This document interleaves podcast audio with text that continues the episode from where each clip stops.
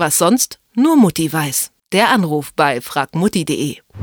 Die ersten paar Tage sehen sie noch ziemlich schick aus, neue Sneaker mit ihren weißen Gummisohlen, aber dann fangen sie an, ziemlich schnell dreckig zu werden und irgendwann weiß man nicht mehr so richtig, welche Farbe sie eigentlich ursprünglich mal hatten. Da wird weiß dann schnell zu einer beige-graubraunen Pampe. Wie also putzt man sie am besten, ohne sie zu beschädigen? Einfach in die Waschmaschine oder gibt's da bessere Methoden? Mit welchen Tricks Sneaker und Turnschuhe wieder blitzeblank werden, darüber spreche ich mit Bernhard Finkbeiner von fragmutti.de. Hallo Bernhard. Hallo.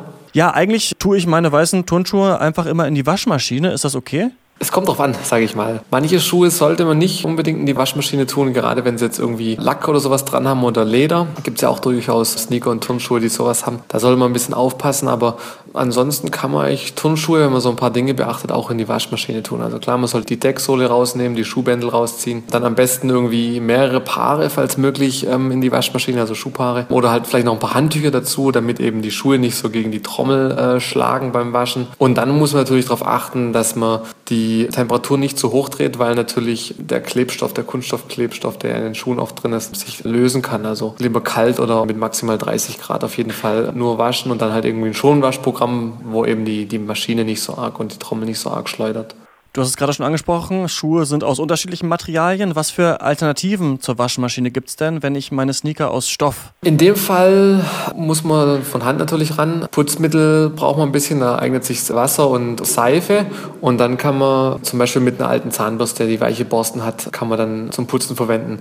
Da lassen sich dann zum Beispiel wunderbar diese ganz feinen Fugen und wo die Fäden und so weiter entlang laufen, die Nähte von Schmutz befreien. Ja, wenn man jetzt Lederschuhe hat, da habe ich ja vorher schon gesagt, die kann man nicht waschen, aber Leder lässt sich natürlich wesentlich leichter pflegen in der Regel.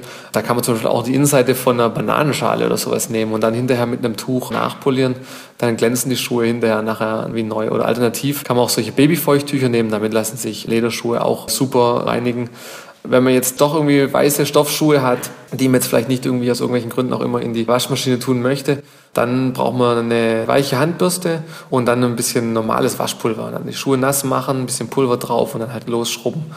Und dann kriegt man auch solche Stoffschuhe wieder sauber. Okay, und sagen wir mal, ich habe das dann alles gemacht, dann sind die Schuhe zwar sauber, aber eben auch nass. Wie trockne ich die denn am besten wieder?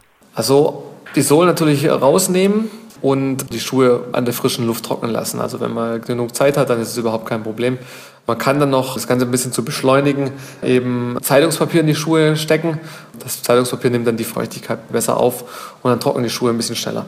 Es gibt aber auch extra so für Trockner gibt so Einsätze, die kann man in die Trommel reinsetzen. Das ist wie so ein Gitter und dann kann man dann die Schuhe draufstellen und dann kann man die Schuhe praktisch im Trockner trocknen. Aber die sind natürlich nicht in der Trommel und die schlägt dann da nicht rum, sondern die stehen dann in der Mitte eben auf diesem Aufsatz. Und dann kommt dann nur sozusagen die warme Luft hin, die die Schuhe trocknet.